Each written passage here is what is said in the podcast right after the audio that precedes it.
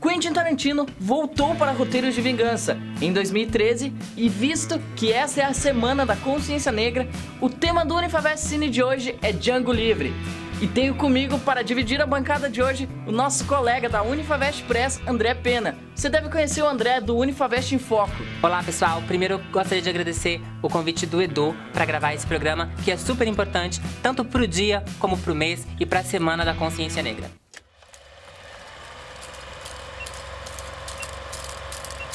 Com Leonardo DiCaprio, Christoph Waltz, Jamie Foxx, Kerry Washington e Samuel L. Jackson no elenco, o enredo fala sobre a escravidão negra nos Estados Unidos. O escravo liberta o protagonista Django parte com o caçador de recompensas, Dr. King Schutz, para achar a sua esposa que vive como escrava de um fazendeiro arrogante chamado Kelvin Kendall. Ele vai ficar na casa grande? Stephen, ele é negociante. É diferente. Vai ficar na casa grande. Algum problema pra você? Ah, não, não. Pra mim não tem problema nenhum. Vai ter que queimar a cama, os lençóis, os travesseiros e tudo mais depois que escreveu. Recheado de referências pop, litros de sangue e lendas alemãs, Django Livre é um legítimo filme tarantinesco. E nele podemos ver Django, que passa de um escravo assustado para um homem frio e cruel. O papel de Christoph Waltz foi escrito somente para ele. DiCaprio não deixou a desejar em sua atuação. Vale ressaltar que em uma das cenas ele se cortou com uma taça e continuou atuando. E também a cena foi mantida no corte final do filme. Já Samuel Jackson interpreta um escravo, racista e invejoso, muito mais velho que o ator, com perfeição. Ah! Agora tratem de botar as mãos em cima da mesa!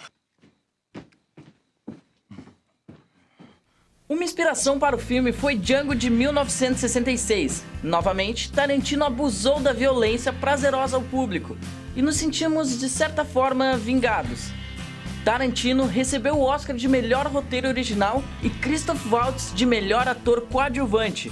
E Django Livre arrecadou mais de 420 milhões de dólares. Django Livre traz a temática de vingança em um período da escravidão, e alguns cinéfilos consideram que o sucesso do filme é com relação a isso, justamente em ver a vingança acontecendo. Muito mais que um filme premiado, Django Livre também é um manifesto contra o racismo e a escravidão. Este foi mais um Unifavest Cine. Continue nos acompanhando no Unifavest Play no YouTube e também nas redes sociais Facebook, Twitter, Instagram e nossos podcasts no Spotify. Até o próximo programa. niệm. Tập mệnh.